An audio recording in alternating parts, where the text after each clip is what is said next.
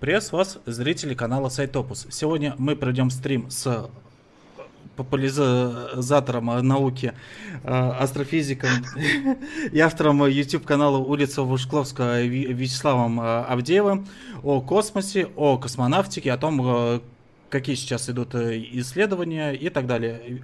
Слав, ну поздоровайся вы со зрителями. Да, всем привет. Я так и знал, что ты это скажешь, потому что мы обсуждали, что главное так сказать. Да, ребят. В общем, всем привет. В общем, подходите, собирайтесь. Я надеюсь, будет интересно. Да, и формат э, данного стрима у нас будет такой, что э, так, сейчас э, я включу чат. Вот. И формат данного стрима будет такой, что мы со Славой поговорим где-то примерно минут 30-40.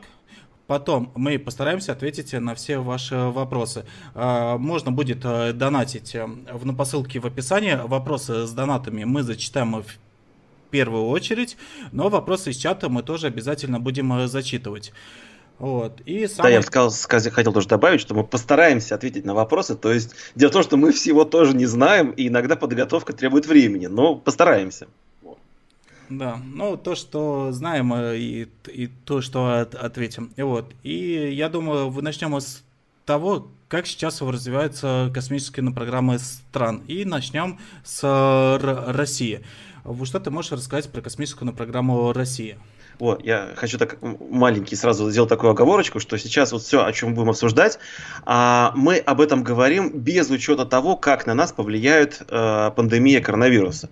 Потому что э, довольно многие э, программы, сейчас, скажем так, ну, взяты on hold, то есть, вот, например, э, американская вот эта лунная программа Артемида, она сейчас развивается немножко хуже, потому что просто, ну, люди, люди некоторые сидят по домам в некоторых штатах и не могут заниматься нормальной сборкой и проверкой ракет. Вот. Если говорить про нашу страну, то ситуация у нас такая, ну, опять же, у нас, слава богу, все более-менее нормально с пилотируемым космосом сейчас. А, вот, если говорить про научные исследования, то коронавирус здесь немножко подпортил карту, потому что как раз в этом году должна была состояться а, вторая очередь а, программы «Экзомарс». То есть, кто помнит, в 2016 году э, э, Роскосмос вместе с Европейским космическим агентством запустили космический аппарат Trace Gas Orbiter и спускаемый аппарат Скиапарелли, который должен был проверить, как же мы умеем садиться на Марс. Вот, э, запуск прошел хорошо, полет прошел нормально, Trace Gas Orbiter прилетел к Марсу и работает там до сих пор, сбросил Скиапарелли, Скиапарелли разбился, еще раз показав, что ни европейцы, ни мы на Марс особо садиться не... Ну, это был европейский аппарат, да. В общем, не умеем. А у нас с этим и у них довольно много проблем исторических, хотя, если честно, Советский Союз была первой страной, кто все-таки на Марс сел, Правда, аппарат он проработал там, в общем, по-моему, несколько секунд, передавал информацию, потом что-то случилось. А, вот. И в 2018 году должен был состояться запуск второй очереди Экзомарса. Это уже будет спускаемая платформа, и ровер, который должен изучать Марс. Увы, перенесли с 18 на 20, потому что никто не успевал. И мы в 20 а, уже было оговорено, что летом мы туда летим, уже готова, готова спускаемая платформа «Казачок», которая доставит э, ровер Розалин Франклин на поверхность Марса. Причем это «Казачок» не просто вот платформа, которая сядет и все. Нет, это полноценный спускаемый аппарат, который будет там независимо потом сам работать, собирать какие-то данные там по погоде, по э, сейсмике, по тектонике, возможной, там, ну, скорее всего, ее нет, но проверить это нужно. По температурным всяким измерениям он будет проводить. Вот. Но в чем была проблема? Проблем было основных несколько. Первое в том, что очень плохо раскрывались эти вот парашюты спускаемого аппарата. Их там меняли, просили даже, по-моему, НАСА помочь, НАСА помогли. В общем, парашюты в итоге э, заменили. А вторая была проблема в программном обеспечении казачка, потому что платформа наша, а программы там в основном европейские. Я не знаю, почему так, но вот, в общем, так это было принято. Э, такое решение. И тоже не успевали, потому что вот это вот последние месяцы, они самые активные, когда научные группы должны постоянно друг к другу ездить, проводить там тесты, а тут коронавирус. А тут все должны сидеть дома, и как это доделать непонятно, поэтому было принято решение еще на два года перенести запуск вот этого вот нашего российско-европейской экспедиции, что очень грустно на самом деле. Почему? Потому что американцы, у них тоже, ну об этом поговорим, у них есть свой ровер, а, и он, скорее всего, летит, потому что они там, несмотря на эпидемию, как-то его доделывают. А, и у нашего ровера, и у ихнего ровера, то есть, ну, нашего, именно российско-европейского, у нас есть бур, который должен бурить э, поверхность Марса, должен брать образцы с глубины, э, проводить там некоторую химию, искать, возможно, какие-то там следы бывшей жизни там или как сейчас, которая там есть, ну мало ли, чем черт не шутит. И проблема в том, что, в общем, если они летят, а мы не летим, то если они что-то найдут, будет очень обидно, потому что это могли быть мы. Ну, вот как бы так. А, тем не менее, вот лично мое мнение, лучше перебдеть, чем недобдеть, простите. То есть э, лучше 10 раз проверить, э, как работают все системы, 10 раз прорепетировать эту самую несчастную посадку на Марс, потому что задача очень нетривиальная. То есть мы на огромной скорости летим, мы тормозим об атмосферу, вот там как бы гасим скорость, спускаемся на двигателях. То есть это очень непросто. И действительно у нас э, как бы вот те люди, которые когда-то такие вещи рассчитывали, многие, да, которые, у которых это получалось, они уже, ну, в лучшем случае, на пенсии. Поэтому фактически мы учимся заново. Нужно время. И, ну, давайте, ладно, подождем два года. Вот. Но я как понимаю, в два года это из-за того, потому что есть определенное окно для, для полетов да, да, на да, Марс. Оно длится ровно два года или определенно там год и восемь месяцев? Не, ну да, то есть идея в том, что мы как бы можем запускать фактически к Марсу экспедиции, чтобы они вот пошли по вот этой самой а, наименее энергозатратной да, траектории, то есть, ну, где-то вот получается там чуть меньше двух лет, но вот поэтому такие окна и получаются. 16 18 20 вот теперь, соответственно, 22 вот. А, а как ты сможешь э, ну, прокомментировать о, не полеты на Марс, а то, что к, у нас в новостях появлялось вот то, что хотят запустить э, и Федерацию, полеты на Марс, уже этого не на Марс, а на, на Луну делать. И также еще там было ну, какой-то спутник и перспективно очень. Ну... Так, ну давай так, давай, значит, сейчас поговорим про, вот, значит, феди... во-первых, насчет корабля Федерация, как ты, наверное, помнишь, Рогозин решил его переименовать. Он сказал, что корабль не должен как девочка называться, и сказал, что он теперь Орель ну, потому что гордый летает, наверное. А, вот. А, и, как бы, знаешь, все бы... Ну, это, я вот не понимаю, то есть, ребят, неужели вам нечем больше заняться, как э, переименовывать, как, как бы пилотируемые космические корабли? А, вот, то есть на самом деле я... Дело в том, что Федерация все-таки это корабль эм, не для посадки на Луну.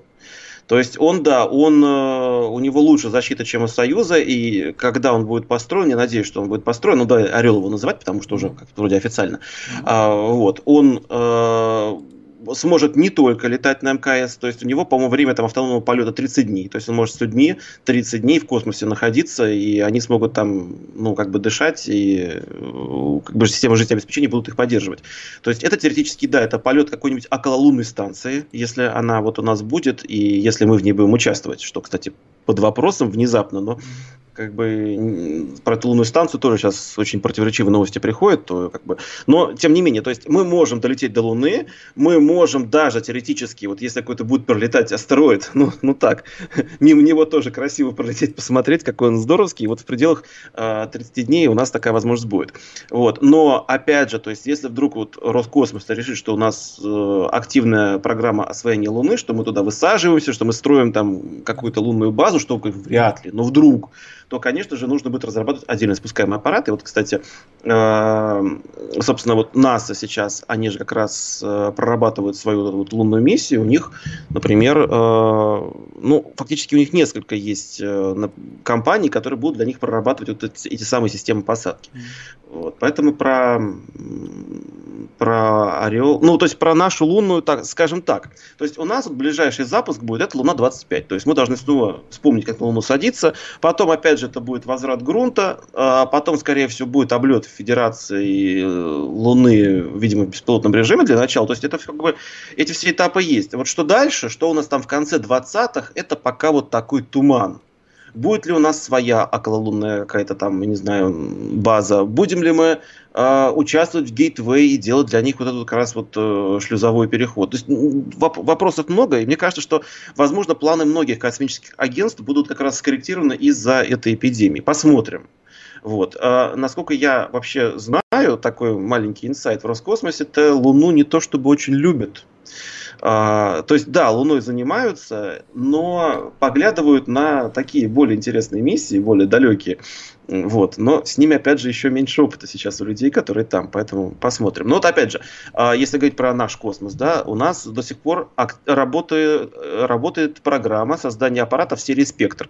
То есть это были четыре аппарата. Э, «Спектр R», он же радиострун, это «Спектр РГ», его, наверное, неправильно так говорят, рентген-гамма, но это гамма там нет, это рентгеновский телескоп, даже два телескопа, который вот э, улетел в прошлом году и сейчас уже активно работает. Вот также в этой программе еще два космических аппарата, это спектр УФ ультрафиолетовый и спектр М, то есть миллиметровый космический телескоп. О, вот последний я про него, наверное, подробнее могу рассказать. Э, это самый вообще сложный российский космический телескоп, который когда-либо у нас проектировался. И это вот проект такого уровня, что вот сейчас мне попадались статьи, когда ребятки рассчитывают, допустим, видимость там э, в черной дыре так называемых этих фотонных колец и говорят, а вот когда полетит российский миллиметрон, вот тут-то заживем. Вот это пишут они в статьях. То есть все очень ждут, что мы этот аппарат доделаем, и он как бы будет работать. Ну, в общем, опять же, надеюсь, что мы его доделаем, и он будет работать. Вот. Но, кстати, насчет Луны, я читал статьи, что э, нельзя так ну просто отсекать Луну, потому что Луна может стать таким э, перевалочным пунктом для полетов в дальний космос. Ну, ты имеешь в виду на Марс, да? Ну, по, по некоторым сценариям, то есть, если мы такую разрабатываем основательную экспедицию на Марс, то да, то есть, это может быть такой перевалочный пункт. Э, на самом деле, мне нравится проект Gateway, хоть многие его ругают, потому что это вот такая... Да, это, это с одной стороны, кажется, что мы топчемся на месте, и немножко так и есть, но на самом деле это отработка пребывания людей уже в условиях более приближенных к дальнему космосу, потому что все-таки МКС, ну, космическая станция международная, да, она летает на высоте 400 километров, то есть мы все-таки защищены магнитным полем, а мы даже, скажем так, то есть на этой высоте, ну, это считается космос, все, что выше э, линии Кармана считается космосом. Но, откровенно говоря, МКС, она все-таки взаимодействует с атмосферой, которая там есть, ее приходится регулярно подталкивать, чтобы она не упала там в течение нескольких лет. Э, поэтому если мы хотим посмотреть, как вот воздействует именно дальний космос, космические лучи, солнечная активность на вот тело человека в условиях приближенных к боевым, то вот Lunar Gateway, вот эта вот э, станция, она, наверное, даже была бы интересная посмотреть. Потому там гораздо выше доза радиации. Мы знаем, что, в принципе, как раз вот во время экспедиции на Марс, если мы летим туда-обратно, где-то там на Марсе, допустим, прыгаем там, ну, там порядка, по нескольких месяцев, то мы получаем дозу а, очень близкую к предельно допустимой дозе облучения э, вообще космонавтов за все время работы. То есть это такая вот у тебя будет экспедиция, туда ты обратно слетал, и больше, скорее всего, тебя ну, в космос точно не пустят, потому что уже ты наберешь радиации достаточно много. Поэтому проработать, как вот э, посмотреть, как это влияет э, в длительной перспективе на людей, вот воздействие радиации, воздействие дальнего космоса, это интересно, поэтому этим проектом можно заняться. Вот, ну, как будет проходить экспедиция на Марс, на самом деле, очень много об этом говорят. Я честно, я не знаю, потому что я не вижу главного, я не вижу мотивации. То есть, э, когда была лунная гонка, было понятно, что вот есть капиталистические страны, есть социалистические страны, и все соревнуются, кто же быстрее все-таки отправит э, человека на Луну. Ну вот мы знаем, что американцы в этом плане были успешнее, их как бы человек там оказался, наши в итоге потом программу свернули. А вот сейчас ну, как бы это было такое спортивное состязание, Олимпийские игры в космосе. Сейчас э, с кем состязаться непонятно. Э, то есть, как бы, а зачем тогда мы летим на Марс? То есть, мы же не собираемся прям сразу там делать базу, это очень сложно, это дорого. То есть, воткнуть, поставить флаг, ну окей, дальше что? Науки это, скорее всего, никакой особенно не принесет, потому что, ну, сейчас вот э, космические вот эти вот аппараты, исследующие Марс, становятся все более и более совершенными. Вот сейчас уже активно идет программа а, возвращения марсианского вещества на Землю. То есть э, вот этот аппарат, который полетит на Марс э, американский, ну, по, него поговорим, он же будет там собирать грунт в специальные колбы, которые он будет хранить, и будущие миссии должны их у него забрать, что он там наковырял, насверлил, и отвезти это на Землю. Так что э, не совсем понятно, зачем человеку лететь на Марс. Вот. А давай тогда перейдем э, э к американцам их космические программы. Насколько я помню, сейчас у них некоторые частные компании стали активно развивать и пилотированную космонавтику, ну, то есть как SpaceX, например, и, в принципе, у них ну, получается очень удачно. Они смогли сделать возвратные первые ступени, вот, и уже запускали некоторые спутники ну, в космос. Ну, давай так скажем. А, значит, во-первых, это действительно программа есть, что участники, они э, их поддерживают в том плане, что они должны выполнять э, заказы, в том числе и для НАСА, по доставке людей. То есть сейчас, э, скажем так, ну, у нас две компании, которые разрабатывают космические корабли для полетов э, к космической станции. Это именно частники. То есть мы Орион сейчас, который разрабатывает Lockheed Martin, мы э, не это, мы сейчас не берем. Вот это уже как бы фактически мы говорим, что это насовский корабль. Вот у нас есть Илон Маск и есть его э, пилотируемый дракон второй. А, причем, э, насколько я понимаю, SpaceX разрабатывает дракона не только для МКС. У него, если так посмотреть, у, у него автономного времени полета гораздо больше. То есть теоретически на нем также можно и облетать Луну, и, наверное, какие-то выполнять миссии более дальние. А, вот. И это э, Starliner от Boeing. То есть э, Starliner от Boeing, он такой корабль попроще, то есть он чисто слетать, отвезти людей и грузы на МКС и э, вернуть их обратно. Начнем с того, что у обоих компаний у них были проблемы э, если мы помним, и несмотря на то, что SpaceX они слетали к МКС в бесплотном режиме, пристыковались, потом сели на Землю без проблем, но этот же корабль потом при испытаниях вот этих систем э, аварийного спасения, он все-таки у них разрушился. И они должны были его переделать, они его переделывали, поэтому вот у них вот должен скоро состояться уже наконец-то пилотируемый запуск. У Боинга все тоже прошло, не слава богу, потому что они даже не смогли пристыковаться к космической станции. То есть они в космос отправились, у них там были проблемы из-за чего, из, с ориентацией, из-за чего корабль израсходовал очень много а, топлива, и в итоге, в общем, единственное, что этого хватило, чтобы спуститься и как-то его посадить обратно на Землю. То есть они тоже будут переделывать. Поэтому, да, у них, скажем так, успехи есть, успехи хорошие, но через тернии к звездам. Еще один интересный проект – это такой маленький-маленький шаттл, фактически, э, Dream Chaser он называется, то есть э, его НАСА тоже поддерживает, и, возможно, через некоторое время мы, мы увидим его полет, там есть и грузовая версия, там есть и пилотируемая версия разрабатываемая, это кораблик уже с крылышками, который может при посадке даже так маневрировать и садиться как самолет. В общем, что у них получится, тоже очень интересно, проект классный. Поэтому да, то есть если мы говорим про эм, корабли американские, то это Орион, это масковский корабль, это Starliner и это Dream Chaser. Но не будем забывать, что у Китая есть корабль, у Индии они активно собираются своего астронавта запустить э, в космос на своем корабле. Э, так что посмотрим, что у них получится. Ну и да, это наш российский орел, который ну, в каком-то виде сейчас работы по нему идут. К сожалению, вот я не владею информацией, насколько там все хорошо сейчас. Потому что информации мало, ну, увы, это Роскосмос. То есть они, от них то густо, то пусто. В общем, подождем. Но, кстати, я читал, что из-за мирового кризиса, ну, который наступает сейчас, Боинг на стадии банкротства, если не мешается государство, то их э, космическая ну, программа, ну, то есть как ну, космические разработки, они могут весьма пролететь. Ну, ты знаешь, во-первых, как бы я сомневаюсь, что государство не вмешается в такое, э, как бы, банкротство такой компании. Начнем с этого. А во-вторых, ну, вот, например, давай вот посмотрим на эту ситуацию, например, другой компании. Это OneWeb, да, это mm-hmm. Джефф Безос, который, uh, в общем-то, хотел сделать такую альтернативу uh, SpaceX-овским вот этим спутникам для быстрого интернета. Он хотел сделать свой. Он банкротится, хотя у них были запуски, и, в принципе, все технологии эти уже есть. То есть велика вероятность, что если обанкротится даже какая-то вот компания, то проект в каком-то виде могут перекупить и реализовать уже другие люди. Поэтому Опять же, то есть пока, к сожалению или к счастью, но в общем пока мы не можем точно сказать. Ну об этом даже я в самом начале сказал, что э, насколько у нас вот программа изменится вот после того, как у нас закончится эпидемия, как мы начнем смотреть реально на вещи, что вокруг нас происходит, неизвестно. Скорее всего что-то будет, но возможно что-то и придется урезать, к сожалению. Вот. А, а, ну, как раз, а ты сможешь что-нибудь рассказать про этот телескоп Джеймс Веб? Его вроде как-то постоянно пытаются запускать и запускать, и он кажется весьма и перспективным. Значит, с ним такая проблема. То есть, а, дело в том, что когда начали разрабатывать телескоп Джеймс Веб, в нем было так много новаторских идей, что он оказался очень дорогим и, и неожиданно сложным для производства. Поэтому его должны были запустить чуть ли там не ну, в начале, там, в начале нулевых, потом это все откладывалось, откладывалось и откладывалось. Цена для Джеймса Веба она росла, и вот сейчас он стоит фактически 10 миллиардов долларов, то есть сложно найти телескоп, но на Земле все телескопы, они стоят в разы меньше. То есть это, не знаю, как несколько огромных небоскребов, которые там в Арабских Эмиратах строят. Вот что-то цена мне действительно безумно большая.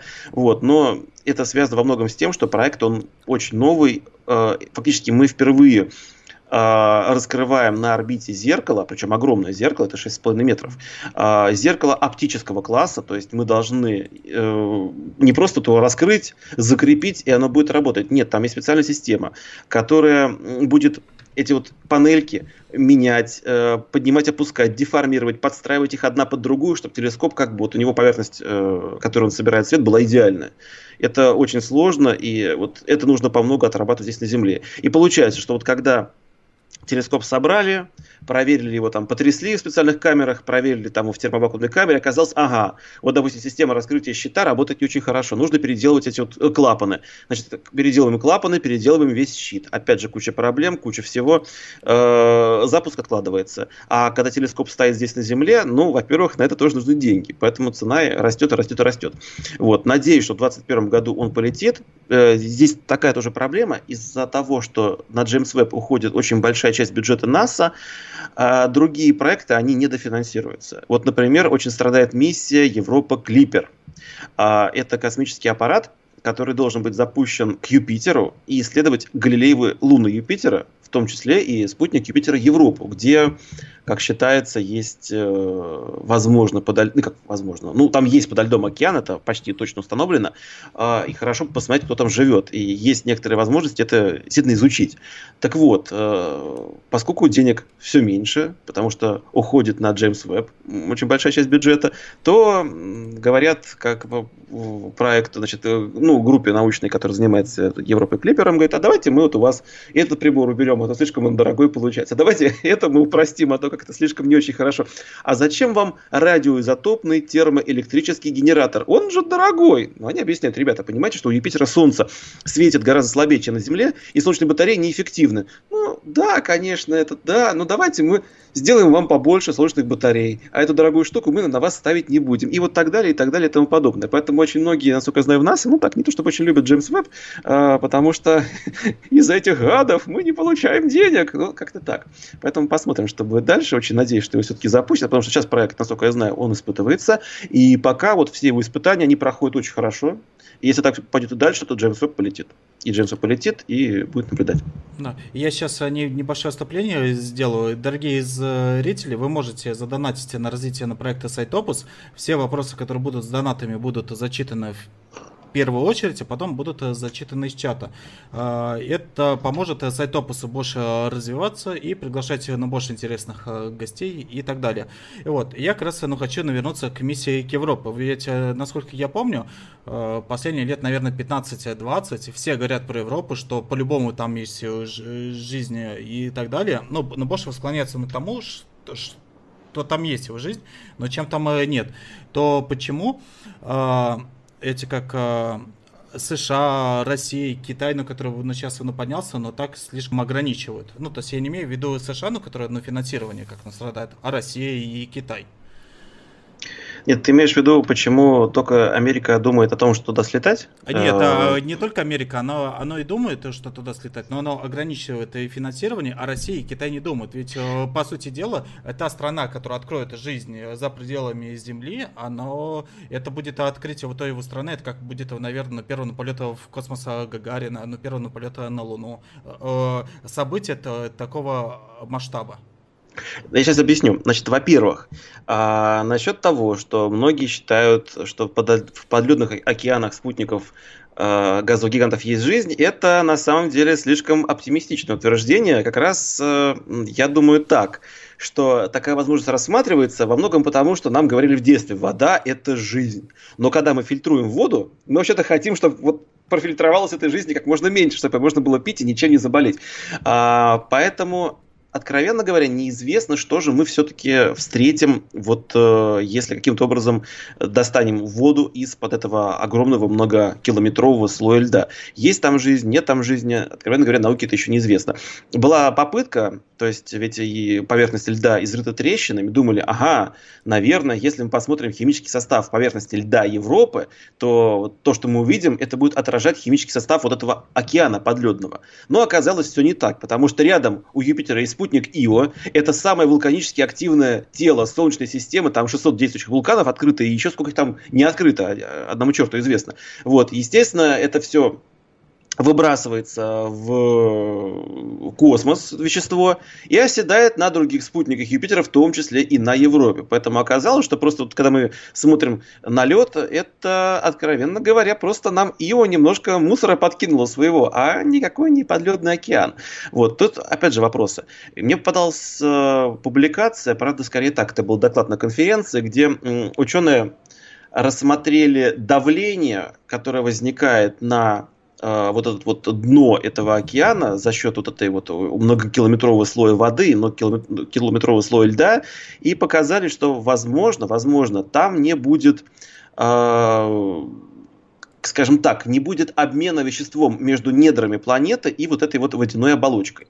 То, что на Земле у нас возможна жизнь, потому что у нас есть круговорот углерода в природе. То есть углерод, который у нас э, и соединения с ним, которые выделяются из недр, они используются нашей биосферой в том числе, а потом часть из них откладывается куда-то и в итоге а, попадает обратно, часть в итоге э, как-то, ну, долго циркулирует в атмосфере, но, в общем, у нас есть такой круговорот. И если бы у нас не было вулканической активности, если бы у нас не было тектоники, то, скорее всего, жизнь на Земле, если бы мы ее даже поселили бы сюда, она бы пожила бы, потом съела бы все запасы питательных веществ и очень быстро окочурилась. Вот, поэтому чтобы на Европе могла существовать жизнь, то нужны процессы какие-то аналогичные тому, как минимум, что есть на Земле. Есть они там, нет их там, это еще пока вопрос. Поэтому э, сказать, что вот мы там встретим жизнь, это оптимистично. Это оптимистично. Второе. А, допустим, вот мы туда полетим. Понятно, что пробить слой льда толщиной 30 километров на Европе мы не сможем, даже если взорвем все наши атомные бомбы, которые у нас есть там. Э, вот, были, конечно, раньше проекты, а давайте что-нибудь огромное туда уроним. Уроним, ничего не получится. А давайте поставим атомный реактор на лед. Он будет там его плавить, и за много там лет проплавит и упадет вот под, под лед внутрь. Ну, тоже так, так себе проект, откровенно говоря.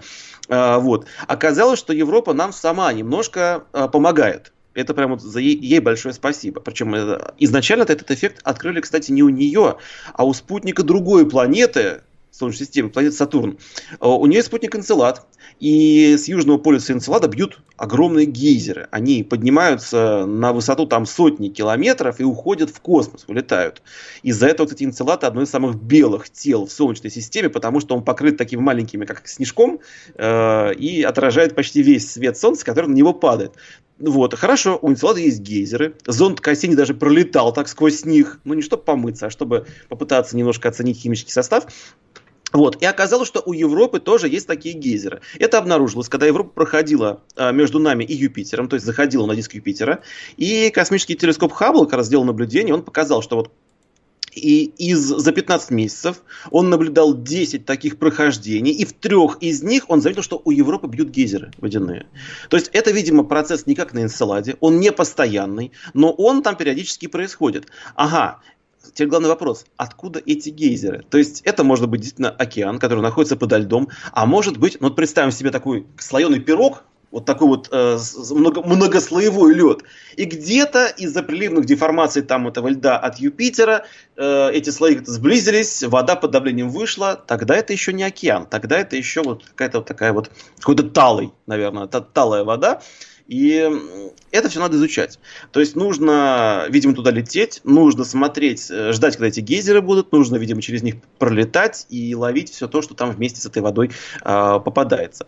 Э, вот, это, опять же, то есть что мы увидим? Вот когда пролетел Кассини через э, гейзеры Энцелада, там, причем самое интересное, у него самое близкое сближение было, он э, пролетел над поверхностью на высоте 25 километров. То есть у нас самолеты военные так летают, да, вот как вот он пролетел над спутником Сатурна. А, вот, он наловил много молекул органических, некоторые были там порядка там, 200 атомных единиц массы, то есть одна атомная единица массы это одна двенадцатая углерода, С12. А, вот, в общем, ну, какие-то органические молекулы есть. Там показано было то, что ну, какие-то, видимо, сложные процессы происходят в этом самом океане Энцелада. Видимо, вещества, э, вещество вот этого океана, оно поступает в том числе из недр спутника.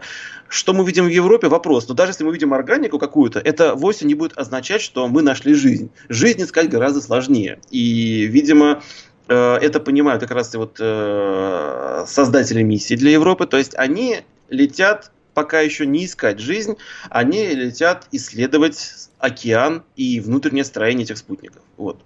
Причем с Европой еще сложно. В чем проблема? Она прям находится в радиационных поясах Юпитера. То есть нельзя прилететь к ней, перейти на орбиту вокруг Европы и там летать, потому что электроника аппарата просто сгорит от такой радиации. Поэтому все аппараты, которые будут исследовать э, вот эти спутники, они вращаются либо вокруг Юпитера, иногда пролетая мимо Европы, вот он как раз Европа Клипер, либо как вот европейцы хотят сделать, они запустят аппарат, который прилетит к Юпитеру, повращается немного вокруг него, а потом перейдет на орбиту вокруг самого большого спутника Юпитера Ганимеда и уже будет изучать в основном его. Ну и также поглядывать на остальные. Ганимед подальше, радиации там меньше, все вроде более-менее ничего. Поэтому с Европой, скажем так, ее не так просто изучать. Это вот э, и подлет мы пока сами пробраться не можем, можем только поймать то, что из-под него выходит. Вот, скажем так, наверное, надеюсь, ответил. Да. А, давай тогда перейдем к более дальнему космосу, особенно как на промиссии Новые Горизонты. Ожидается ли еще одна такие на миссию в ближайшее время? Ну, в ближайшее точно нет. А, как бы то есть, опять же, даже если бы она у нас... Раз... Есть, скажем так, сейчас есть несколько миссий, которые обсуждаются. Одна из самых далеких, которая мне попадалась, такая, это миссия к Нептуну и к спутнику э, Нептуна Тритону. Она называется Тритон Хоппер. То есть э, из названия понятно, что аппарат, видимо, сидеть там не собирается. То есть он сядет на спутник э, Нептуна и будет по нему прыгать. Вот, так вот, прыг-прыг. Ну, там тяготение меньше, то есть он может преодолевать некоторые расстояния, и вот так он сможет покрывать, э, допустим, довольно большие территории, изучать там то, что ему интересно. Вот.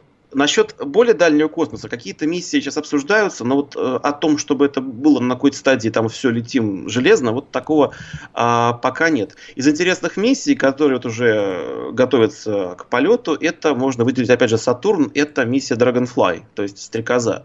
Э, мы помним, что вот там вот у нас э, до 2017 года работал аппарат Кассини, он э, изучал очень много спутников Сатурна, он изучил и сам Сатурн. В итоге аппарат устроили ему гранд-финал, как они это обозвали. Они просто столкнули его с орбитой, чтобы он упал в Сатурн. Ну, замечательно. Спасибо, ребята. Сделано это было специально, потому что боялись, что, возможно, на космическом аппарате могут остаться какие-то земные микробы. И если оставить его в системе Сатурна, то он может упасть на спутник и заразить его нашей земной жизнью. А мы этого не хотим. Поэтому, чтобы уж наверняка, решили скинуть его на Сатурн, там газовый гигант, вряд ли он там кого-то заразит, э, вот, поэтому нормально. Э, вот, и что показала миссия Кассини, ну, в том числе, она очень много принесла нам научных результатов, но один из таких самых интересных, да, это исследование спутника Сатурна Титана. Титан это единственное, наверное, тело, кроме Земли, а, известное нам, где обнаружен круговорот жидкости в природе. Только вот у нас жидкость это вода, а там жидкое то, что у нас горит в газовой плите. Это метан, этан, вот, то есть это жидкие углеводороды. Там тоже есть цикл этих углеводородов, то есть они падают э, из облаков в виде таких вот дождей, причем вот, включите вашу фантазию, представьте, э, на Титане атмосфера в полтора раза плотнее, чем на Земле. Э, а тяготение, ну, как бы очень небольшое. И вот с неба медленно-медленно в этой э, плотной атмосфере опускаются капли размером, наверное, с маленькую сливку, такую или вишенку. Они стекают в ручьи, в реки, в моря, потом все это испаряется, и вот такой идет круговорот. Это очень интересно, очень много загадок, связанных с титановыми морями, потому что у них есть там исчезающие острова, которые то появляются, то исчезают. Там было много предположений, что там пузырьки газа так всплывают или еще что-то. Эм, идей очень много. И в итоге НАСА решила отправить туда миссию. Причем это будет аппарат, которого доселе не видел наша вообще мировая космонавтика. Это будет летающий дрон размером с автомобиль. То есть это будет э, аппарат э, с пропеллерами, у них будет, по-моему, штук 8. А, он, значит, э, весит там несколько тонн, у него как раз есть радиоизотопный термоэлектрический генератор, то есть он будет себя, ему не нужны батареи, он будет себя питать за счет распада радиоактивных ядер.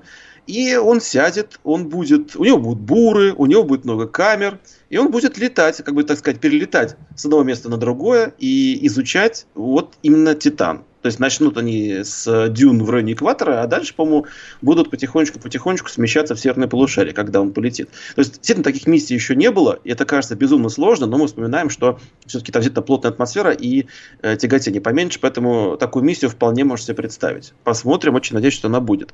А из таких вот дронов, кстати, ну, опять же, вот сейчас марсианский ровер Perseverance, который вот летом все-таки, мы надеемся, все по, по, полетит на Марс, вот, у него есть э, маленький такой вертолетик, его тоже как-то обозвали совсем недавно.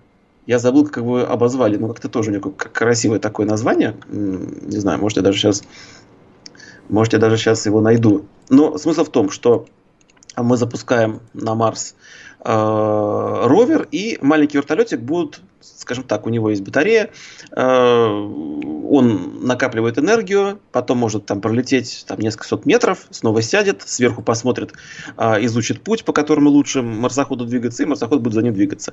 У Марса, да, разряженная атмосфера, поэтому нужно, скажем так, там лопасти вращать гораздо быстрее, сами лопасти должны быть большими, но это все реализовано, и посмотрим, как это будет. То есть это будет первый такой, наверное, ну, дрон, который будет летать именно в атмосфере. До этого у нас там по кометам прыгали всякие прыгучие э, рови, ну, эти не знаю, дронами, наверное, нельзя называть. Ну, короче, разные аппаратики, вот, которые зонд Хаябуса сбрасывал на комету, вот, они по ней могли прыгать, они там могли ее изучать как-то, но чтобы летать более-менее управляемо, вот это будет впервые, и это будет интересно. А какие вы сейчас миссии идут э, к планете Венера? Насколько я помню, ну, когда был э, Советский Союз, мы отправляли к Венере летательные аппараты, и США вон даже э, отправляла туда, если мне Нет, не изменяет. давай скажем так, Венеру не зря называют русской планетой.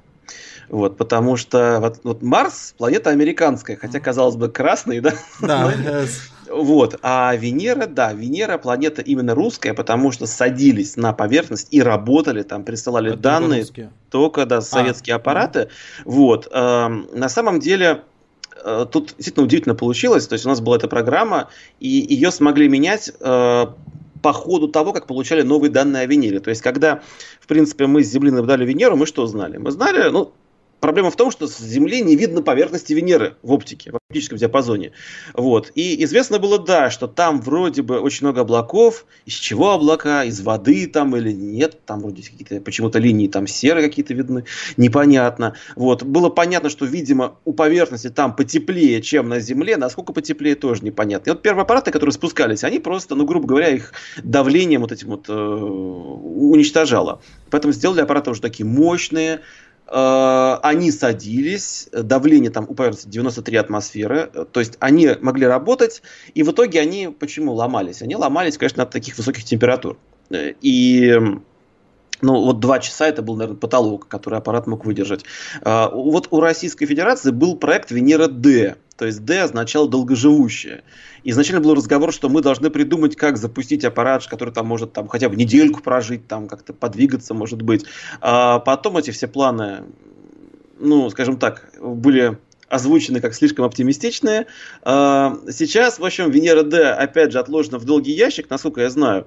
Вот хотя, опять же, я слышал от одного высокопоставленного человека в Роскосмосе, а мы, говорит, думаем миссию а продумываем, как вернуть грунт с Венеры.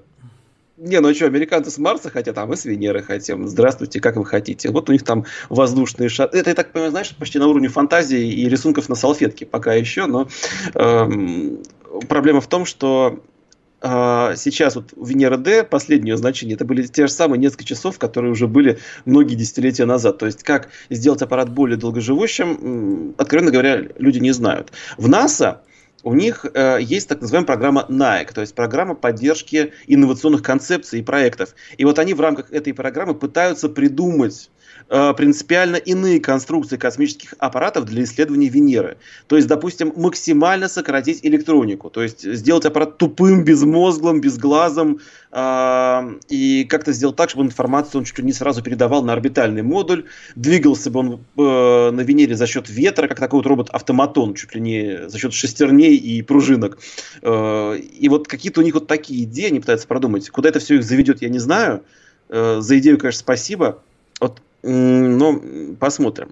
Когда вот, я еще помню, был жив Леонид Ксафомолите, э, печально известный своими рассказами о венерианской жизни, вот когда он говорил не о ней, все-таки было довольно много интересных э, у него идей насчет Венеры. И он рассказывал, я помню мне, что а, какие-то были у нас разработки а, ну, аналогов, э, какой-то аналоговой системы, которая могла бы функционировать вот в условиях высоких температур Венеры. Но, опять же, конкретных ссылок он не давал, и насколько это у нас это было, не знаю. В общем, короче, с Венерой все плохо. Вот. И давай уже перейдем к центру э, нашей Солнечной системы, к Солнцу. Ведь буквально недавно была запущена э, миссия Паркер ну, для изучения. Но у нас даже два аппарата таких два. вот, которые к, Сол, к Солнцу подходят. Это Паркер и это Solar Orbiter. Вот. А Паркер, он прям вообще, он подходит скажем так, у него минимальное расстояние, на которое он подойдет к Солнцу, это где-то, по-моему, всего 4 диаметра Солнца.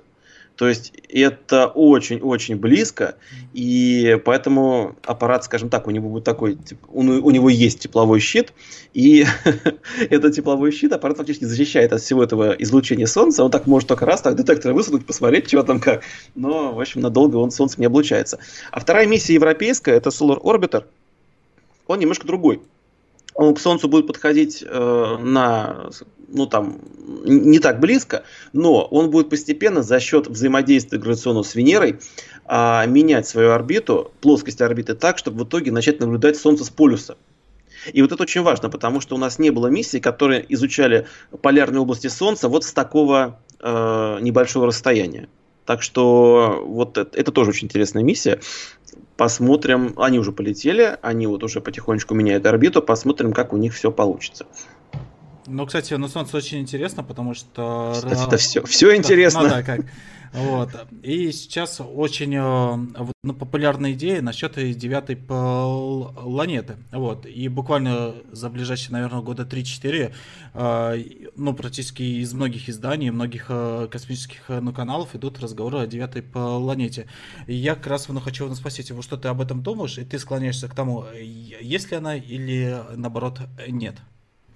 Ага, ну, скажем так, во-первых, я не баллистик, я не планетолог, э, и, наверное, своего мнения по этому вопросу мне, наверное, не положено иметь, но тем не менее, то есть я могу немножко про эту историю рассказать. То есть э, изначально-то, вот это называют гипотезой Батыгина Брауна, существование этой планеты, ведь ее ни Батыгин, ни Браун придумали. Вот. По-моему, это была работа Турхиля и Шепарда, где э, ученые изучили несколько э, объектов, так называемых сидноидов. Э, что такое сидноиды? Это э, объекты, а это, скажем так, это астероиды, да, ну это, в общем, объекты пояса Купера, которые находятся сильно далеко за э, Плутоном, за Нептуном, за Плутоном, и они вращаются по довольно вытянутым орбитам, что вот это нетипично. То есть у них орбиты вытянуты, и Похоже, почему седноиды, потому что есть такой вот как раз этот объект пояса Койпера Седна, вот, она, у нее период там обращения вокруг Солнца много тысяч лет, она вращается по вытянутой орбите, и, оказывается, есть такие же похожие на нее вот эти вот э, тела. И вот эти вот э, ребята, они высказали предположение, что, возможно, эти тела, они сформировались из-за того, что у нас есть так называемая планета-пастух. То есть планета, которая вращается сама по вытянутой орбите и своим тяготением как бы подправляет орбиты остальных тел. Вот Батыгин и Бурал, насколько я помню эту историю помню, они это пытались опровергнуть, показать, что это не так, и это просто какая-то статистическая какая-то ошибка. Вот. Но посчитав, они это подтвердили, сказали, что да, этот эффект есть, потому что эта планета, она по особому, по особому образу ориентирует орбиты остальных седноидов. То есть, грубо говоря, вытянутость их эллипсов направляет вот в, ну, как бы, а, особым образом. И э, чем больше открывается этих объектов, вот сейчас, а их действительно все больше и больше, этих синоидов, э, тем больше они подтверждают эту самую гипотезу Баттегина Брауна о том, что планета есть. Но есть одна проблема. Ее никто не видел.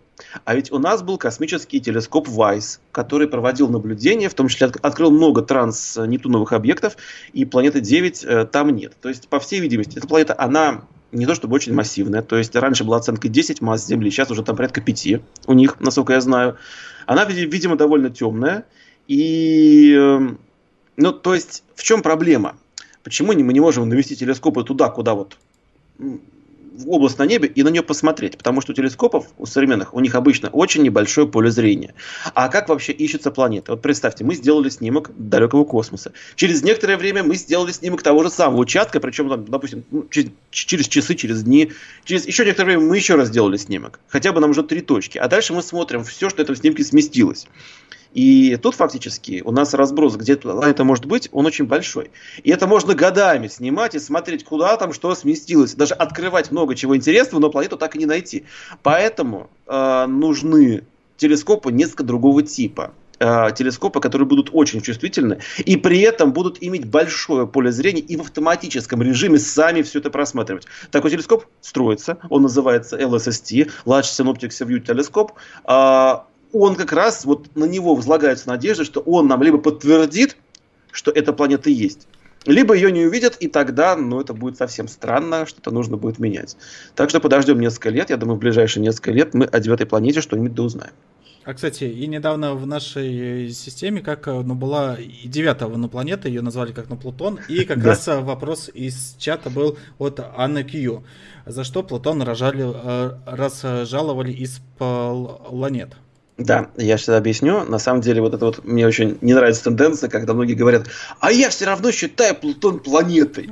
Ну, здрасте, приехали. Ну, типа, а я, а я такой нонконформист, что даже с вами не соглашусь. Ну, значит, давайте объясню. А, на самом деле, вот долгое время у слова планета было совершенно четкое определение. Что такое планета? Два пункта. Первое. Планета – это космическое тело, которое вращается вокруг Солнца или другой звезды. Ну, логично, планеты вращаются вокруг звезд. Спасибо, Кэп.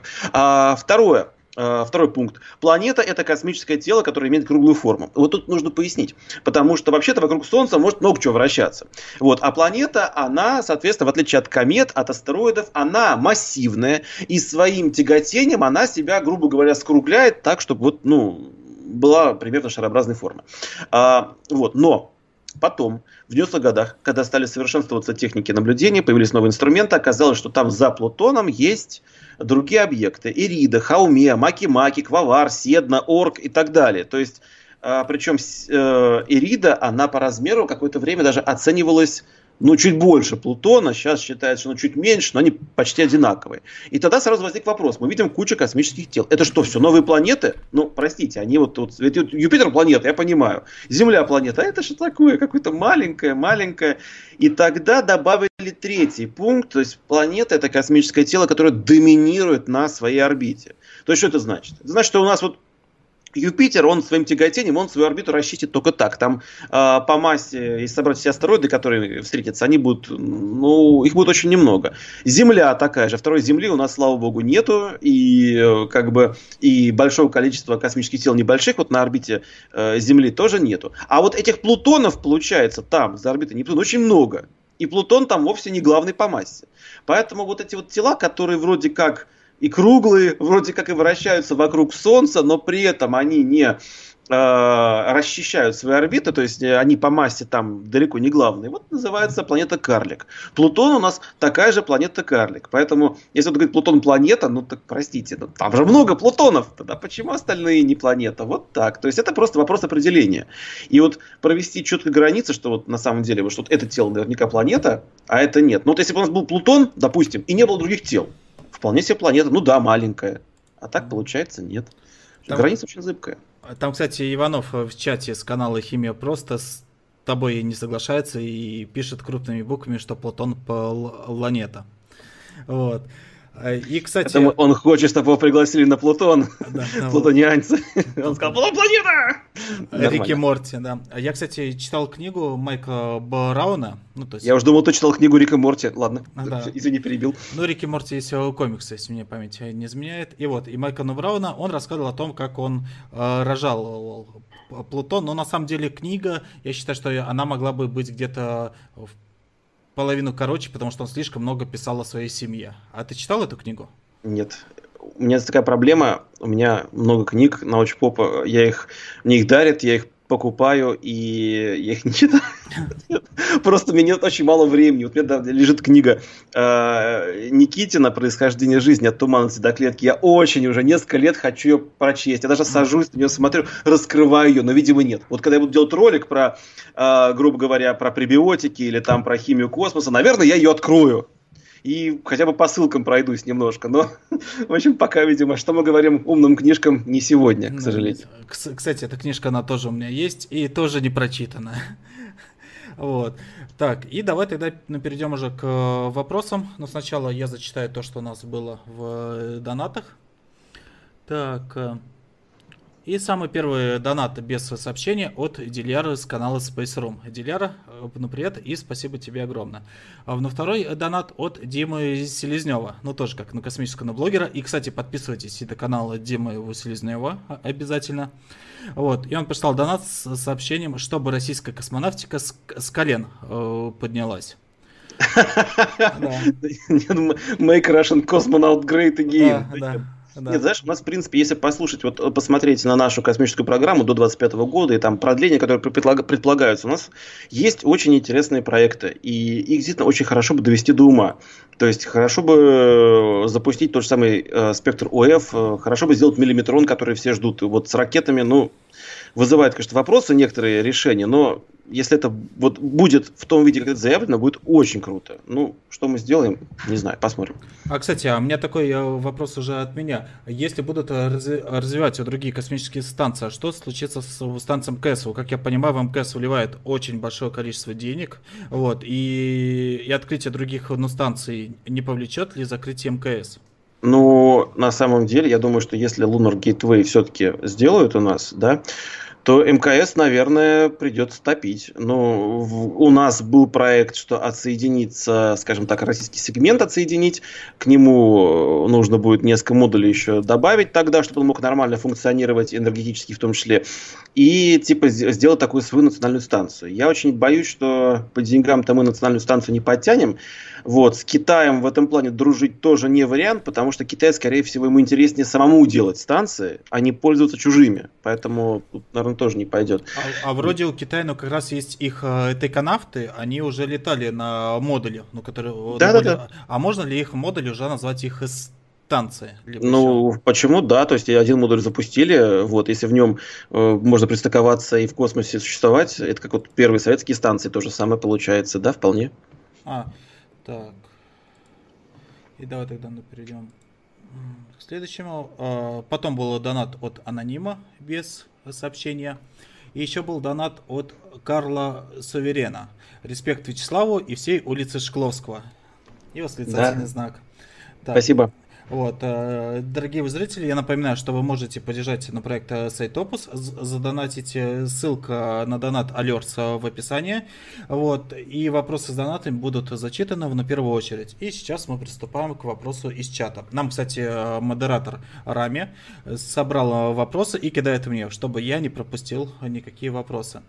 Вот, и вопрос от Макара Светлого. Почему НАСА лучше, чем Роскосмос? А никто не говорит, что НАСА лучше, чем Роскосмос, кстати, Макар. Почему так? Просто они другие, у них больше денег, у них больше возможностей. Э, я считаю, на самом деле, что у Роскосмоса вполне возможно найти свою нишу и делать очень крутые проекты. То есть тут несколько, конечно, факторов. Во-первых, э, нужно... Ну, не знаю, у нас пока постоянно мы слышим о том, что вот у нас то мы меняем название кораблей, то мы сейчас вот что-то была одна система запуска, то мы хотим по-другому это делать. То есть э, нужно, чтобы это все устаканилось и чтобы люди начали спокойно, нормально работать. Тогда все будет. Вот. Опять же, то есть у Роскосмоса есть очень хорошие проекты, и я не считаю, что надо говорить там НАСА там хорошо, Роскосмос плохо. Да нет. Но опять же, то есть Роскосмос все-таки отличается от НАСА, и сравнивать их, наверное, совсем не стоит, потому что НАСА это все-таки гражданское, то есть это такое министерство космоса американское, грубо говоря, да, то есть это американское космическое агентство, занимающееся гражданским космосом. Роскосмос у нас это госкорпорация, то есть он у нас вообще-то занимается еще и военными всеми пусками, это раз. А во-вторых, то есть, поскольку он госкорпорация, он вообще должен деньги зарабатывать. И тут тоже проблема, потому что, например, там, где НАСА выгодно поддержать частников, Роскосмосу выгодно частников не пустить и все контракты забрать себе. Поэтому э, он не то что лучше, он действительно по-другому функционирует. И взаимодействие, допустим, Роскосмоса с любителями, э, с энтузиастами космонавтики будут сильно отличаться от того, как действует НАСА. У них они разные. Что лучше? Ну, не знаю. А я, кстати, я, я заметил, очень много пишет, что где-то примерно в 90-х нулевых э, годах э, очень сильно затормозилось развитие космонавтики, ну, то есть я не считаю внудальных миссий, на которые ну, были запланированы а ранее из-за того, что распался Советский Союз. Ну, то, что вы говорят, что раньше именно идеология, ну, то есть как в США и СССР, оно толкало. И сейчас очень многие говорят, что из-за появления вот таких, как и, и, и Илон Маск в развитии, ну то есть как э, сейчас э, космическая программа, они заново запустились, то есть ну, многие. Слушай, я вот насчет идеологии, скажем так, ну было соревнование, и наверняка вот да, то есть если бы это соревнование не было, такие проекты как Space Shuttle или наш Буран, ну, то есть их бы не стали реализовывать в том виде, в каком стали. Ну, можно сделать челнок э, поменьше, который не такой большой груз выводит, и это было бы гораздо проще. А, с другой стороны, ну, у нас же очень много было интересных космических проектов, которые находились в последней стадии готовности, вот опять же в СССР. Тот же спектр РГ, который вот полетел, а, он же был готов тогда. Причем тот аппарат, который тогда был, был гораздо круче, чем тот аппарат, который полетел сейчас. У него было гораздо больше там интересных инструментов на борту. И как раз вот он-то был рентген и гамма. В итоге этот аппарат, э, его не запустили, хотя он был почти готов. Вот его ну, я не знаю, где он сейчас находится, разобрали ли его на металлолом или он где-то лежит, вот. Но аппарат, который стал наследником, это такая легкая, упрощенная версия всего с двумя телескопами, с российским Artex-C и немецким Ярозита. И то, то, что он делает, это очень круто, э, просто было бы еще круче.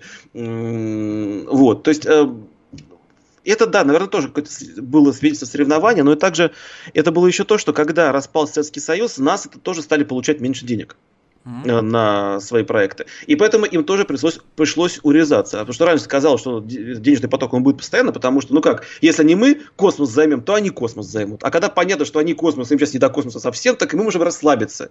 И меньше денег тратить на это дело, что и было сделано. А, кстати, Поэтому... Угу. Да, Нет, да, э, говори, говори, я просто подумал. А я забыл. Сейчас спросил, и мне А, да, ну то, что на меньше было денег э, затрачено, я просто ну, хочу добавить свои наблюдения. Вот. Вот. И мои наблюдения то, что, ну, как раз у нас получалось, что наша ну, пилотированная ну, космонавтика, она была более дешевая, ну, то есть, как эти двигатели. Вот. И Америка, ну, после э, несчастья шаттлом, по-моему, 2003 год это был, ну, когда как он, он взорвался. Не, ну, в 86-м у них, у них же дважды шаттлы, э, как бы, скажем так, э, взрывались. Один на старте в 86-м ну, году, да. и вот, который вот этот, э, уже в нулевых. Да, да, да, в 2000... Э, а, в 2004 А, 2004 мне, я просто помню, что 2003 да. они отказались вообще от пилотированной как в космонавтике. Вот. И получилось, что мы стали э, как э, таксистами, ну, монополистами на этом рынке, потому что буквально лет пять назад у нас было более 70 или 80 ну, запусков то есть как ну, в космос. А, и все. И получилось то, что э, США в выгоне было ездить на российских э, ракетах э, не развивали. Нам было выгоднее вот то, что мы возим ну, практически всех и, и получали вот за эти деньги. И развитие прекратилось. Но с появлением вот других, как на программ, как вот то есть у Китая, в SpaceX и других, э, доля наших запусков, она существенно уменьшилась за последние года. И вот, но поднялось как в США и, и Китай. И вот и, и как раз я к тому, что мое ну, мнение, это вот то, что это, это как раз и запустит новую ну, космическую гонку, Ну, то есть, потому что все уже будут на равных. Не будут на той монополии, которая была буквально лет ну, 5-10 назад. Ну, позвольте, сударь, с вами немножко не согласиться. Да. Во-первых, там все-таки не, не затормозилось развитие, там как раз прорабатывались всякие новые концепции космических аппаратов, которые вот должны были быть. Если посмотреть тогда вот теоретические изыскания НАСА, они искали вот скажем так, как, как вот будет выглядеть новый аппарат. Там были, там одноступенчатая вообще схема, там еще что-то. Там было много всего интересного, что потом, к сожалению, в серию не пошло. И даже наработки по посадке ступеней, они же, по-моему, как раз с нас и начались тогда, в то время они и продумывались. Вот. вот НАСА как раз думали сажать ступени вертикально, а в Советском Союзе тоже, кстати, думали, между прочим, а, кстати, о, да, в возвратных ступенях только. А они там, у нас не было возможности ее так посадить, насколько я помню, э, и ступени там должны были садиться как самолеты. То есть они потом потом раскрывали крылья и планировали на аэропорт, садились на колеса на посадочную полосу. То есть там была вот такая идея. Вот то, чтобы пришло на смену энергии, если бы пришло вот этот самый ураган, то есть там эти ступени были уже крылатыми и они на крыльях должны были возвращаться. А, вот. Насчет того, что подстегнет новую космическую гонку, тут опять же нужно понимать, что сейчас э, бюджет НАСА, несмотря на то, что он гораздо меньше, чем был когда-то на там чуть ли не в 10 раз, да, если сравнивать там со временем, когда запускали на Луну людей, а, он все-таки сильно больше, чем бюджет Европейского космического агентства, и Китая, и Российской Федерации, и, может быть, даже вместе взятых. Вот. Но, скажем так, и мы, и они, наверное, умеем, скажем, за меньшие деньги какими-то смекалочкой что-то такое сделать. Посмотрим. Вот, к сожалению, про Китай я знаю, что у них, да, у них сейчас это все развивается. Они в том числе в этом году запускают тоже свой марсоход. У них полетит марсоходик, по-моему, массой там в пределах 300 килограмм. То есть не такой большой, как американский, в три раза легче, но там будет много научных приборов, и он тоже будет что-то изучать. Вся проблема в том, что у Китая довольно сложно из них вытянуть информацию, что у них там будет. Они очень дозированно дают э, часть информации информации на китайском, а те ролики в интернете, которые у них есть, они на китайском, они с китайскими иероглифами там везде, и из них тоже непонятно, что это будет. В общем, как бы да, Китай сейчас тоже присоединяется, и кроме пилотируемой космонавтики, он начинает изучать космос своими космическими аппаратами, что очень здорово. У них были проекты э, совместно с Россией делать космический телескоп, вот если честно, этот проект есть, называется он, по-моему, вот, вот, вот пока не хотел сказать, я бы вспомнил название. В общем, был проект такого телескопа тоже раскрываемого, но это все на уровне такой ранней проработки. Вот, они опять же участвуют в миллиметроне, насколько я знаю, но именно как наземные станции, то есть, которые будут совместно с миллиметроном пытаться наблюдать. Э, ну, это да, это отдельно сложно объяснять, как, как там это будет все. Но, в общем, там несколько станций одновременно наблюдают один источник и получают картинку такую очень с хорошим разрешением. Вот, то есть, они участвуют, но посмотрим, общем, что у них. Они не особо нам стремятся об этом рассказать, что у них какие новые проекты.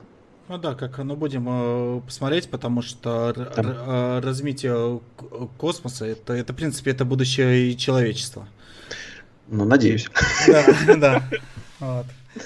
Ну, на, на, надеюсь, на моем веку хотя бы полетят на, на подальше Марса. Вот. Ага, то есть, то есть даже ты надеешься, что на твоем веку полетят подальше Марса уже космонавты. Слушай, здорово. И мне, да. бы, мне бы марсиан дождаться хотя бы, ну то есть, чтобы ну, на Марс вступили. Было бы здорово. А, не, но если как и думают, что, возможно, где-то, ну, говорят, что до 30-х годов, но я думаю, скорее всего, где-то с 30-х, 40-х. То есть, Слушай, я сейчас тебе расскажу одну историю. Давай. Дело в том, что когда я был маленький, а, а, мне папа из Чехословакии, тогда еще была Чехословакия, купил а, рюкзачок с которым я ходил в школу. Он был оформлен как такой, наверное, пульт управления космическим кораблем. И там было по-английски написано, что это экспедиция на Марс. И там стояла дата 2018, по-моему, год, что ли. Вот, то есть тогда, видимо, людям казалось, что в 2018 году ну, мы по-любому полетим на Марс, но столько времени пройдет, ну чего. И сейчас нам кажется, что да, 30-е годы так э, не скоро наступят, и, наверное, полетим в них. Я надеюсь, что в 30-е годы мы этого реально увидим, а не, ну, то есть не будем говорить, ну, 50-е, дождемся и полетим. Да. В общем, не надо откладывать в долгий ящик это. Ну, ну да, потому что с, если захотят, то как и в космос э, запускали с меньшими его ресурсами, и даже и на Луну. Ну хотя вы, вы даже, когда читал Карла Сагана, в принципе, э, из-за миссии на Луну американцев, они от, открыли вот такую вещь, как антивнапрягарные сковородки. То есть это они там использовали. Нет, нет, нет Саган нет. ошибся. Саган ошибся, ошибся, ошибся, потому что Тефлон разработан был до полетов на Луну. Там тоже очень интересная история, потому что Тефлон получили случайно. Эм, вот э, потом, значит, это был материал, который э, уменьшал э, трение скольжения, а додумывался на него нанести э, его на сковородку, там уже, опять же, там один товарищ, который сделал как раз фирму Тефаль, и вот с нее все пошло. У меня на эту тему есть ролик на канале, кстати, вот, называется он Тефлон. Это один из немногих роликов, где игровой, где мы там дурачимся в костюмах и вот все такое изображаем. А, вот, значит, э, но Дело в том, что с 70-х годов, годов у США есть, у НАСА есть такая программа НАСА спинов. То есть вот те технологии, которые были э, получены при разрабатывании космических миссий, при проработке их, э, они патентованы, и ты можешь купить право на использование вот этой технологии. И у них прям выходят такие красочные буклеты, где ты как журнал мод, там как каталог Икеи читаешь, и вместо там этого у тебя там бац, там ну, в этом году мы там, допустим, аэрогель гибкий, из которого можно одежду делать. Или там, бац, там цифровые эти, там, КМОП-матрицы для этих, э, PZS-матрицы для фотоаппаратов. То есть, э, на самом деле, очень много технологий мы используем в повседневной жизни, как раз, которые были получены при освоении космоса. Это, да, это э, многие антипригарные штуки, то есть, только не, не, не, не тефлон, а э, другие всякие жаропрочные материалы, покрытия для металла, которые при пожаре позволяют металлическим конструкциям уцелеть, чтобы здание не разрушилось. Было бы такое у Северного торгового центра, бы он не рухнул бы, когда пожар начался. Или, например, медицинские всякие штуки. Э, вот это насос для сердца, который вот э, один желудочек у тебя заменяет как бы кровообращение. Его придумал товарищ, который занимался ракетными двигателями. И он свои знания вот эти вот через этих трубок там, через которых там разное топливо подается, он использовал для сердца. То есть это опять же при освоении космоса. Слуховые аппараты, э, всякие вот эти вот искусственные конечности, которые сейчас вот ты в них можешь бегать, играть в футбол, танцевать, это все разработано на основе патентов НАСА. Я просто об этом сейчас готовлю потихонечку лекцию, собираю материал. И я прям удивился, узнав, как много космических технологий вошло в нашу повседневную жизнь, и мы об этом не знаем. То есть это не только спутниковая связь, это и еда, и одежда, и, в общем, много всего. Мы используем то, что было получено при освоении космоса. Ну, в общем-то, нужно развивать космос, а не... И самое главное, самое главное, у них же программа какая? То есть ты можешь э, допустим, если ты компания, ты пишешь им заявку, ты объясняешь, что ты будешь делать, платишь деньги за использование патента и используешь. Если ты стартап, ты можешь попросить у них, а деньги отдашь, когда у тебя все получится. То есть там даже такая программа поддержки есть, она очень крутая. У нас такое, опять же, невозможно, потому что Роскосмос, у нас это ребята все-таки военные, а военные свои технологии как бы никому не дают, потому что идите вы. Ну, вот у нас э, есть такая возможность есть. Кстати, а как ты думаешь, нужно ли Роскосмос поделить на военный космос и гражданский космос? Слушай, я не, мог, я не могу этого знать, честно, потому что э, у каждой страны есть своя специфика работы там разных предприятий между собой. Возможно, то, что Роскосмос это и военный, и гражданский, это был единственный возможный выход вот в данной ситуации, понимаешь? У нас же везде там госкорпорации какие-то крупные, в отличие от Америки, где там разные компании этим занимаются. Может быть и нет, может быть это лучше, э, не знаю. То есть я, опять же, вот не особо разбираюсь, но э, именно вот структуру Роскосмоса, и мне сложно оценить, при какой модели он эффективнее бы выполнял свои функции. Вот не знаю, правда, я все-таки астроном. Мне другие вещи надо думать. Да. Так, ну тогда перейдем к следующим э, вопросам. Следующий вопрос от Ивана Колудезного. Вячеслав, относительно недавно вроде была статья, где говорилось, что Вселенная может расширяться неравномерно. Что вы об этом думаете? Ну, да, я видел эту публикацию, я даже сначала кинулся на э, эту тему, думаю, может ролик сделать, но потом, в общем, так и не сделал. а на самом деле, это, в принципе, не исключено, что э, расширение Вселенной, оно будет анизотропным, то есть в каком-то направлении оно чуть больше, в другом чуть меньше. Тут проблема в чем?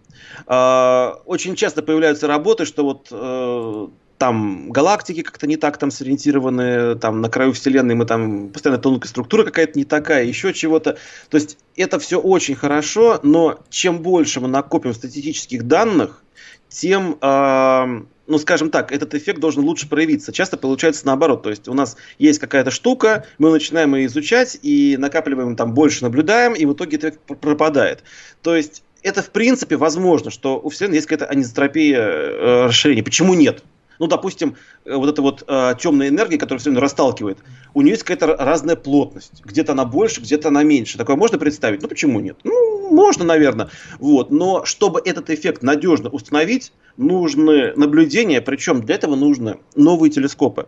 Потому что как раз типа Джеймса Веба, типа Миллиметрона. Дело в том, что э, ранняя Вселенная, вот ее излучение оптическое, ее излучение даже ультрафиолетовое, оно из-за того, что эти объекты, э, ну, они излуч, излучали очень давно, Вселенная расширилась, их длины волн сместились в инфракрасную область. То есть, когда мы смотрим в инфракрасном диапазоне очень-очень далекие объекты, мы смотрим, на самом деле, на их видимое и ультрафиолетовое излучение. Поэтому как раз вот будущий крупные телескопы, почему они все именно не в оптическом диапазоне смотрят, а вот в основном стараются смотреть в более длинноволновом, как раз потому, что тогда мы смотрим на раннюю Вселенную. И именно изучение Вселенной этими новыми инструментами с хорошей чувствительностью, с хорошей разрешающей способностью на больших длинных волн нам сможет ответить на эти вопросы. То есть, правда ли, что Вселенная расширяется неравномерно? Правда ли, там какие-то в ранней Вселенной были какие-то особые, там, может быть, там не одна поле там темной энергии, там, а несколько, например, которые по-разному там э, исчезали в разное время. То есть такие предположения есть, а как их проверить? Нужно, нужно наблюдение, потому что гадать там можно много, и вот как раз ждем новые телескопы в ближайшие 10 лет. Так. Эм... И следующий вопрос от э, Карла Саверена. Будут ли выводить из эксплуатации телескопы на Гавайев из-за религиозных э, фанатиков? Интересный вопрос. Слушай, я правда, я не знаю, насколько человеческая глупость может э, заслонить э, разум. То есть, на, в чем, для, давайте немножко в, в курс дела введу тех, кто не знает. Дело в том, что э, на Гавайях э, началась стройка телескопа TMT, 30-метрового телескопа, и местные жители э, возмутились, потому что Мауна Кеа это священная гора гавайского народа, а вы тут хотите ее строить, вы и так ее всю застроили своими телескопами, а ну пошли вон отсюда. Так они и сказали. А в чем проблема? Они сами пригласили изначально ученых, потому что Гавайи нужно было поднимать экономику, это же самый экономически неразвитый штат США. Тем более там прошла цунами э, в 60-х годах, и, в общем, было очень большие проблемы, они пригласили ученых, думали, сейчас они нам построят, создадут рабочие места, создадут производство, но на пустом месте не создашь производство, правда? Поэтому все детали для строительства закупали на, на материке, и специалистов не было, поэтому их приглашали с материка, и гавайцы остались с носом. А тут как раз началась эта вот э, волна New Age, то есть восстанавливаем наши древние религиозные культы, и ребята вспомнили, что мы на самом деле э, такие вот морские там пловцы-охотники, гора у нас священная, а что это вы здесь делаете?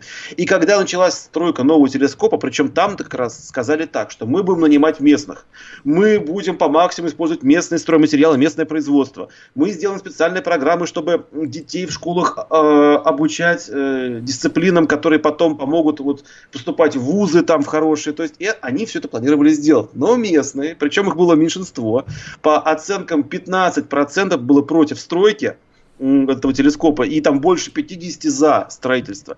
Но это было активное меньшинство. Они стали перекрывать дороги, они стали подавать в суды. Причем в суда, суд, ну, разбираются в судах, говорят, хорошо, гора священная. Как она священная? Она священная вот в отдельных точках, у вас священные места. Или там стоп воздуха над ней священный, и каждый камень, который на ней. Как вы считаете? Там все говорят по-разному. Потому что этот культ, э, который у них был, его никто не помнит. Они его устанавливают по народным преданиям, по каким-то там своим мыслям.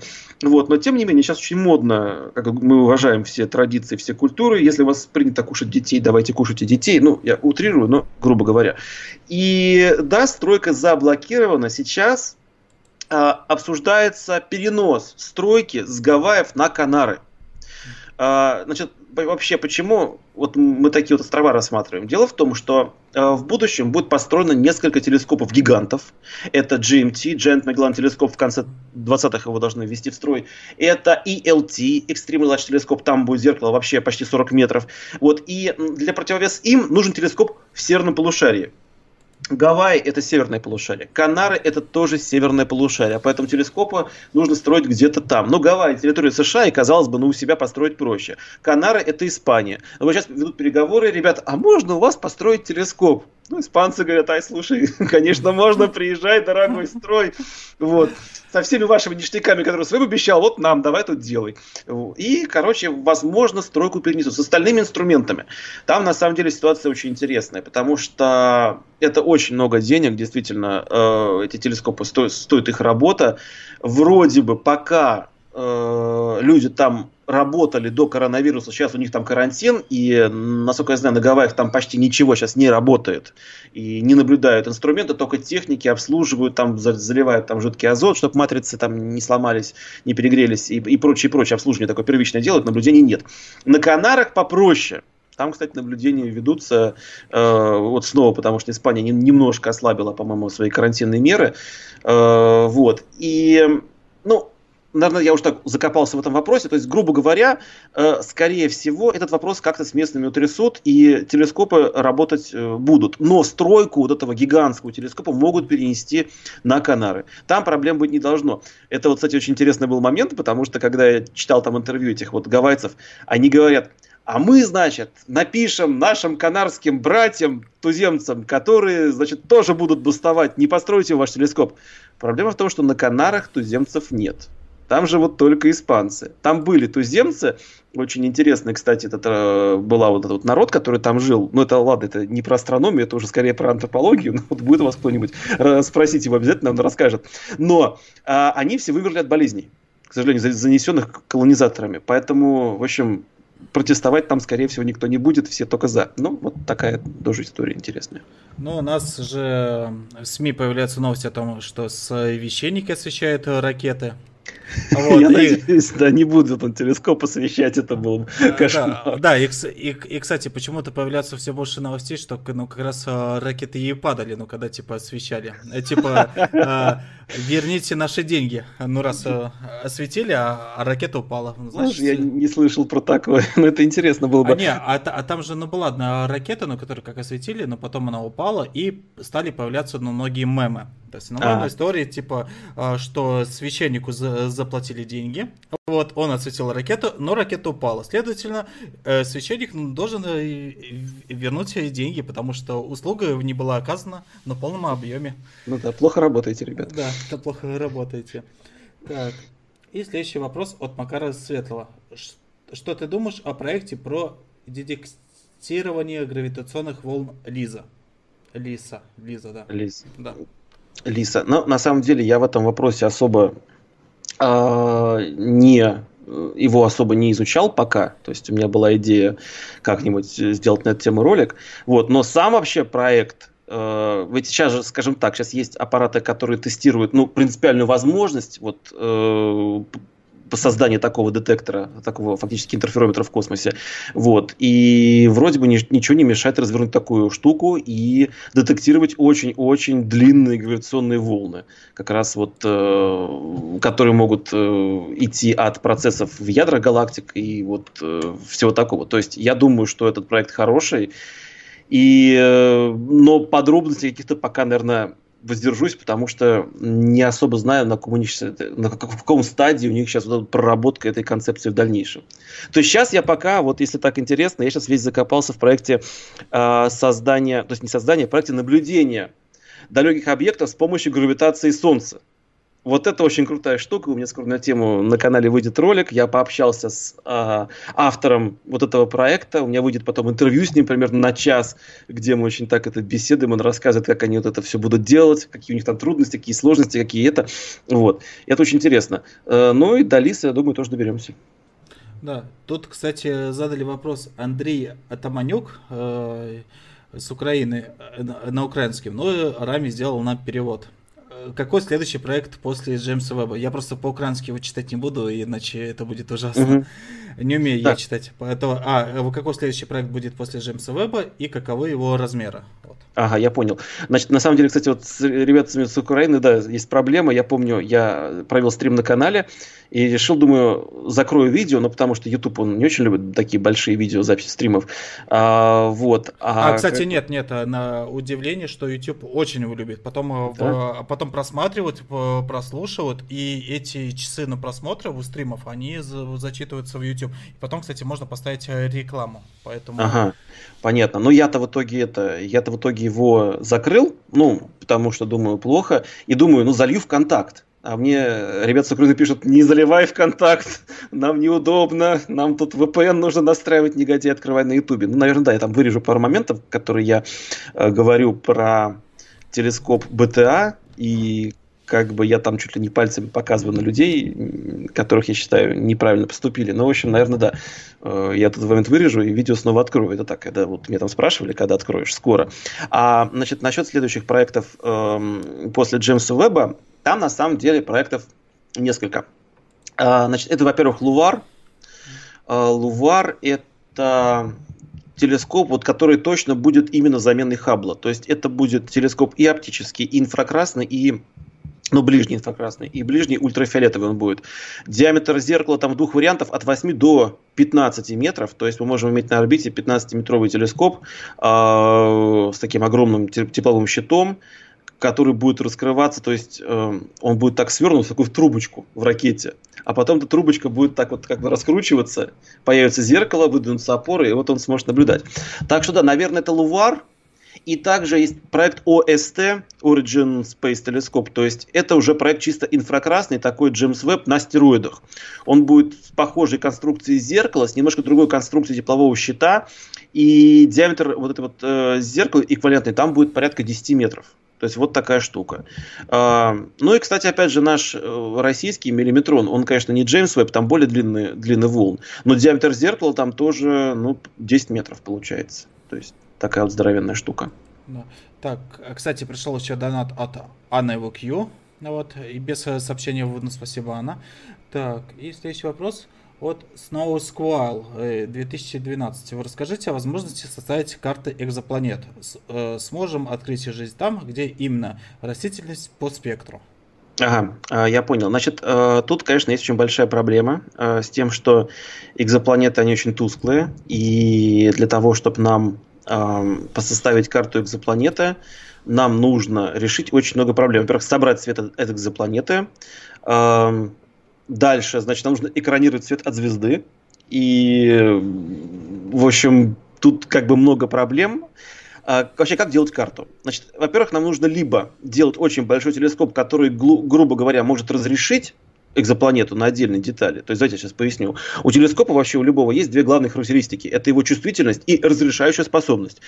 Чувствительность, она зависит от площади. Э, как бы от, от площади апертуры, то есть объектив, зеркало, чем мы там собираем, свет, неважно. А, вот. Чем больше площадь, тем больше света мы собрали. Поэтому вот у ночных животных такие глаза большие, да, то есть там много света попадает. Разрешающая способность, она зависит от длины волны, на которой мы наблюдаем, и от диаметра. Не от площади, а от диаметра апертуры, то есть, опять же, объектива или зеркала. То есть, грубо говоря, чем больше диаметр, тем более мелкие объекты наш телескоп сможет разглядеть, и чем меньше длина волны, на которую мы смотрим, тем, мень, тем более тем, тем, тем меньше объекта мы сможем разглядеть. Простите, уже заговариваюсь. Так вот, чтобы нам планету типа Земли различить как одну точку, вот именно как один пиксель, а, на расстоянии 100 световых лет, нам понадобится телескоп размером 80 километров диаметром на оптических длинных волн. То есть на 550 нанометров. То есть это безумно огромный инструмент, и откровенно говоря, построить карту этого э, планеты вот так вот телескопами мы не сможем. Если мы захотим сделать интерферометр, который будет строить карты экзопланет, у нас тоже ничего не получится, потому что, ну, грубо говоря, ему нужно очень много накапливать света, там будет много потерь, и, в общем-то, у нас изображение развалится такое, тоже не получится. А, значит, идея построить карты экзопланет можно как? Наблюдать, как она меняется, как меняется ее яркость, и со временем там разными математическими там этими методами просто восстанавливать, как вот примерно распределяются светлые и темные пятна по поверхности. Вот, либо же, вот как раз проект гравитационного, гравитационной линзы Солнца. То есть там мы летим в гравитационный фокус Солнца. Правда, там не совсем фокус, там такая труба получается, но неважно. А, вот. И Солнце фактически усиливает и свет экзопланеты, и увеличивает нам, делает ее очень, очень, очень большой. То есть э, тут идея-то какая? Вот у Хаббла, у него диаметр зеркала 2,5 метра почти, и разрешение где-то, э, наверное, 5 сотых угловой секунды. Э, вот. А этот телескоп, который мы поместим в гравитационный фокус Солнца, у него разрешение будет ну, во столько раз больше, во сколько раз Солнце больше, чем зеркало Хаббла. То есть Понимаешь? А, и получается, что тогда да, мы можем построить таким образом карту. И вот у меня на эту тему на канале будет следующее видео. Я об этом подробно рассказываю, как мы это будем делать, ну, как мы, ну, какой, какой проект есть. Там есть свои сложности, но вот пока представляется, что если мы захотим построить карту и захотим построить распределение химических веществ, допустим, биомаркеров по этой карте, то как раз вот самая такая идея реализуемая, это именно гравитационный фокус Солнца. Вот так. Так, э, ну я думаю, тогда на сегодня закончим. Э, вопросы уже закончились. Э, дорогие зрители, напоминаю, что обязательно вы подписывайтесь на канал Вячеслава Авдеева, улица Вушкловска в описании. У него очень интересные ролики. И подписывайтесь и на наш ну, канал сайт Опус, и на группу ВК. Дело в том, что мы дальше будем развивать направление стримов с популяризаторами науки. Вот, проводить определенные дискуссии вот, между ними. Вот. И, Слав, пока спасибо, что был с, с нами. Спасибо, что пригласили. Спасибо всем, кто смотрел, ребята. На связи.